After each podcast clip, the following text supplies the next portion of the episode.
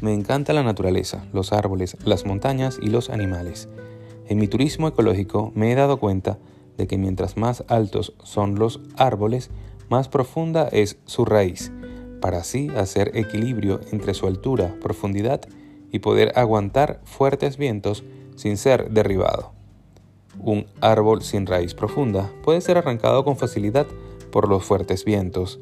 Esto me lleva a pensar en que mientras más alto estés, mientras más exitoso seas, no debes olvidar tus raíces.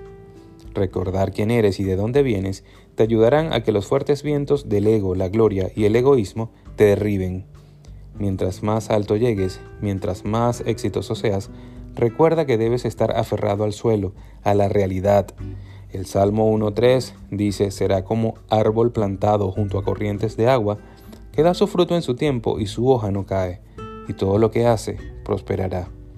Un gran árbol sirve para dar fruto, sombra y para dar esplendor a un bosque, pero también sirve para leña y ser quemado. Tú decides cuál será tu función. Así que aférrate a tus raíces y recuerda que eres lo que eres gracias a que Dios lo permitió.